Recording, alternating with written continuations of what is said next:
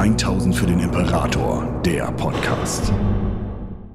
Hallo und herzlich willkommen zu 1000 für den Imperator. Mein Name ist Gregor, das hier ist Why Is It Cool und heute machen wir weiter mit dem nächsten Space Marine Orden der ersten Gründung, der tatsächlich direkt aus einer der ursprünglichen Astartes Legionen entstanden ist oder ausgehoben wurde. Und heute gucken wir uns tatsächlich die Space Marines an, die noch am nächsten an dem dran sind, was man unter menschlich verbuchen kann, nämlich wir schauen uns die Salamanders an. Die Salamanders haben in den letzten Jahren ein bisschen mehr Platz im Lore eingeräumt bekommen. Es gibt ja die Trial of Fire Romane, in denen es um Salamander Space Marines geht. In der Horus-Heresie, in den entsprechenden Romanen, sind sie auch aktiver aufgetreten, haben ihren Platz gekriegt. Aber heute soll es tatsächlich eher um die Salamanders des 42. Jahrtausends, praktisch der aktuellen Zeitlinie gehen. Wir müssen an der Stelle aber erstmal ein paar Sachen erklären und die sind ganz relevant für mich zumindest, warum die Salamanders cool sind, ähm, was den Salamander-Alltag angeht. Denn dieser Space Marine Orden rekrutiert tatsächlich de facto nur von ihrer Heimatwelt. Das ist jetzt nicht so ungewöhnlich, aber sie leben noch mit den Menschen ihrer Heimatwelt tatsächlich zusammen. Es ist recht häufig, dass Salamander Space Marines als Clan-Oberhäupter in den Siedlungen leben, aus denen sie selber ursprünglich rekrutiert worden sind. Sie leben immer noch mit den Menschen ihrer Heimatwelt zusammen. Sie unterstützen sie bei ihren Anstrengungen. Sie nehmen ihnen dabei nicht die Härten des Lebens ab, die die Welt ihnen bringt. Das ist nicht so, dass sie jetzt sagen, nee, wir machen alles für euch, weil wir sind die Übermenschen und äh, machen euer Leben dadurch explizit einfach leicht. Das ist gar nicht ihr Ziel, sondern sie akzeptieren, dass sie selber immer noch, auch wenn sie genetisch verändert sind, Teil der Menschheit sind, Teil der menschlichen Gesellschaften sind. Etwas, was ja ganz, ganz viele andere Space Marine Orden, gerade auch hoch angesehene Orden wie die Imperial Fists, die Blood Angels und ähnliche gar nicht mehr wahrnehmen. Also die sich zwar zumindest teilweise noch aktiv als Verteidiger der Menschheit sehen, aber die sich nicht mehr als Teil der Menschheit wahrnehmen. Und das ist für mich etwas, was die Salamanders tatsächlich sehr, sehr außergewöhnlich macht. Auch weil sich die Salamanders genau in dem Kontext regelmäßig mit anderen imperialen Institutionen anlegen, wenn es um das Thema zivile Verluste geht es gibt ja tatsächlich eine Geschichte zwischen Space Wolves und Inquisition, wo die Inquisition praktisch alle Nicht-Space Marines hinrichten lassen will, weil sie zu viel vom Chaos gesehen haben, wo es diesen Konflikt zwischen Space, äh, Space Wolves und Inquisition gibt. Aber das ist tatsächlich nur so eine Ausnahmesituation. Für die Salamanders ist das etwas, das könnte theoretisch im Rahmen ihrer Geschichte tatsächlich mehrfach passieren. Das ist etwas, wo die Salamanders auch aktiv Druck ausüben auf imperiale Führungsfiguren, mit denen sie zusammenarbeiten oder zusammenarbeiten müssen, im Rahmen von Crusades, im Rahmen von Verteidigungsaktionen. Die Salamanders verschwenden Menschenleben nicht. Für sie sind Menschen nicht bloß eine Ressource, die das Imperium verschwendet wie Kleingeld, wenn man sagt, das ist das, was wir einfach rausgeben können für das Überleben, sondern die Salamanders sagen, jedes Leben hat tatsächlich einen Wert, jedes menschliche Leben. Selbst Straflegionäre haben ihren Wert innerhalb der Imperial Guard. Ähm, so dieses Fleisch, diese Meat Shields, dieses Leute als lebenden Schutzschild benutzen, das ist etwas, das ist den Salamanders unheimlich zuwider. Das sind sie auch nicht bereit zu akzeptieren und dafür treten sie auch regelmäßig ähm, in Konflikt mit anderen Gruppierungen. Und gleichzeitig sind die Salamanders aber auch ein Space Marine Orden, der selber nicht in der Lage ist, zurückzustecken. Also nicht im Sinne von ähm, zurückstecken zum Wohle anderer, sondern sie sind nicht in der Lage und nicht gewillt,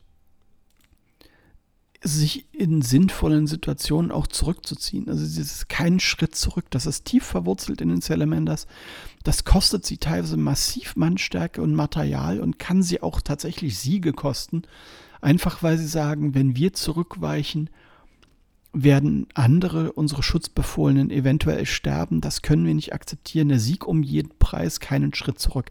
Das ist ein Problem tatsächlich, das die Salamanders schon immer haben. Seit ihrer Gründung, noch bevor Vulkan als ihr Primarch gefunden wurde, diese bloß nicht zurückweichen, bloß nicht aufgeben und Niederlagen nicht akzeptieren oder auch nur das Risiko einer Niederlage nicht akzeptieren. Das steckt ganz, ganz massiv in ihnen drin. Je nach einzelnen Salamander natürlich unterschiedlich stark, aber ein Salamander-Offizier, der tatsächlich einen, einen taktischen Rückzug befiehlt, muss, muss damit rechnen, dass seine Leute sich ihm widersetzen werden oder es zumindest Diskussionen gibt, selbst im Feldeinsatz. Das sind so Aspekte, wo man sagt, dieser, wir beschützen die Menschheit, wir beschützen die Schwächeren, ist ein sehr, sehr positiver Ansatz, den die Salamanders da haben.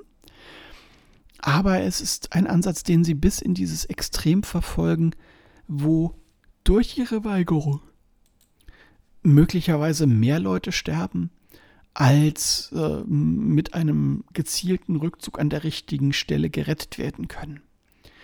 Und damit ist diese Einstellung tatsächlich so ein massiv zweischneidiges Schwert. Ein anderer Aspekt, den ich an den Salamanders tatsächlich spannend finde, und das habe ich letztens erst herausgefunden, nach der Horus-Heresie, während der Primarch der Ultramarines den Codex Astartes geschrieben hat und ja auch die Auflösung der Legion, die Unterteilung in kleinere Orden verfügt hat, hat Vulkan und haben seine Salamanders da massiv widersprochen. Die waren absolut dagegen, die Legionen aufzulösen, zusammen mit Space Wolves und ich glaube auch den Imperial Fists. Also die Legionen haben gesagt, nee, das ist doch ein Fehler. Das, die Absicht ist nachvollziehbar, aber das funktioniert doch so nicht und das geht doch schief. Und die Salamanders waren unter anderem deswegen so massiv dagegen, weil sie bei den Landefeldmassakern von Istvan 5 auch so viele Leute verloren haben. Also sie waren schon lange nicht mehr in der Legionsstärke, mit der sie ursprünglich unterwegs waren. Das griff bei ihnen überhaupt nicht mehr, auch wenn sie immer noch deutlich über der Sollstärke eines regulären Ordens waren. Aber sie sind tatsächlich die einzige Legion gewesen, die de facto nicht aufgelöst wurde. Es gibt keine Orden der zweiten Gründung, die die Gensaat der Salamanders tragen. Denn Rubut Gilliman hat tatsächlich, und das ist halt wirklich verbrieft, Vulkan und seinen Salamanders ausnahmsweise erlaubt, sich eben nicht in mehrere Orden aufzuteilen, sondern die Organisationsstrukturen mit den Großkompanien, die die Salamanders hatten, beizubehalten. Die sieben Großkompanien, aus denen die Salamanders zu dem Zeitpunkt noch bestanden, als einen Orden äh, zu erhalten und damit über dieser erlaubten Sollstärke eines neuen Space Marine Ordens zu bleiben, ohne dass das zu Konflikten geführt hat. Und das ist tatsächlich deswegen passiert, weil Gilliman bei Vulkan und bei den Salamanders sich tatsächlich wirklich sicher war, dass da kein Risiko einer, einer Rebellion im Stile der Horus-Heresie passieren würde, einfach weil er gesehen hat, wie sehr sie ihren Fokus auf Verteidiger der Menschheit und wir sind selber noch Teil der Menschheit legen, sodass für ihn tatsächlich ihre Loyalität viel sicherer war in seiner Wahrnehmung, als das bei Space Wolves, die als Scharfrichter des Imperators eingesetzt wurden, oder als das bei Imperial Fists, die, die den Palast verteidigt haben, der Fall ist. Also selbst Legionen die eigentlich über jeden Zweifel haben gewesen sein müssten, haben nicht dieses Vertrauen von Gilliman beschenkt bekommen, wie das die Salamanders haben. Das ist ein Aspekt, der hat mich tatsächlich überrascht. Ich meine, dieses äh, Menschheitszugehörigkeitsding, das ist bei den Salamanders bekannt. Das ist ein Kernelement, das ist wirklich, wirklich nicht neu. Aber jetzt in dem Kontext, diese, diese Sonderregelung, in Kombination mit diesem Menschheitsgedanken, in Kombination damit, dass die Salamanders auch Erschaffer tatsächlich sind. Also nicht Erschaffer im Sinne von, wir erschaffen neues Leben, wir errichten Städte, sondern die Salamanders haben tatsächlich auch das, die Absicht oder den, das Ziel, das Leben der Menschheit besser zu machen. Diese, ja, ich sag mal, diese Aufbaugedanken, diese Namensgebergedanken. Dieses Thema Namensgeber hatte ich in, in einem äh, Video zu den Tau ja schon mal mit drin. Das greift tatsächlich auch bei den, bei den Salamanders, weil sie aktive Kulturschaffende sind. Und Planeten, die von den Salamanders befreit werden, erobert werden, werden ganz, ganz häufig nicht dieser Form von Reinigung unterzogen, wie die Inquisition, das hat zu einem sehr, sehr erheblichen Teil befürwortet, die erstmal bei jedem, wo man auch nur das Risiko bestehen könnte, dass sie entweder nicht hundertprozentig dem Credo folgen oder dass sie irgendwo abweichlerische Gedanken haben, die erstmal umge umgelegt oder in Erziehungslager kommen. Das hat man bei Welten, die unter der Führung von Salamanders befreit werden. Erstmal so nicht. Natürlich achten auch die darauf, Chaos-Korruption muss auch bei Salamanders weg. Das ist auch ein gar nicht in, in Abrede gestelltes Thema. Aber sie halten Menschen nicht automatisch für schuldig, bis die Unschuld bewiesen ist.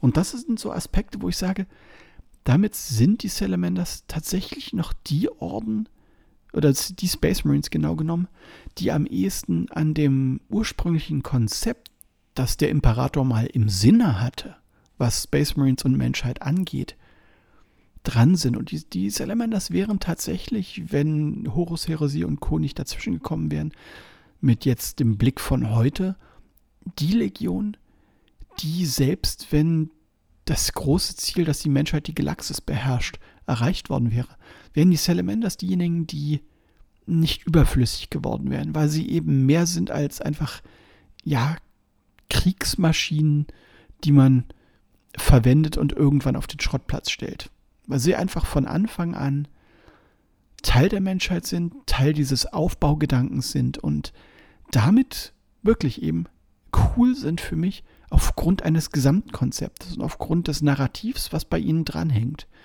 Zu Vulkan selbst erzähle ich jetzt hier tatsächlich sehr bewusst nichts weiter. Da gibt es von Stefan schon explizit Videomaterial zu. Es wird zu den Salamanders auch irgendwann, wenn wir dazu kommen, äh, Let's Talk About Folgen geben. Aber hier an dieser Stelle soll es das auch erstmal gewesen sein. Ich bedanke mich bei euch fürs Zuhören, wünsche euch noch viel Spaß. Spielt jemand von euch Salamanders? Seht ihr diesen Aspekt Menschlichkeit und, und das Ganze drumherum ähnlich wie ich oder nehme ich das äh, zu stark wahr? Lasst mich das im Feedback gerne wissen. Ich freue mich jedes Mal drüber und sage Tschüss und bis zum nächsten Mal. 1000 für den Imperator, der Podcast. Besucht uns auf YouTube für die neuesten Beiträge, Videos und Battle Reports. 1000 für den Imperator ist ein inoffizielles Fanprojekt und wird in keiner Weise von Games Workshop unterstützt.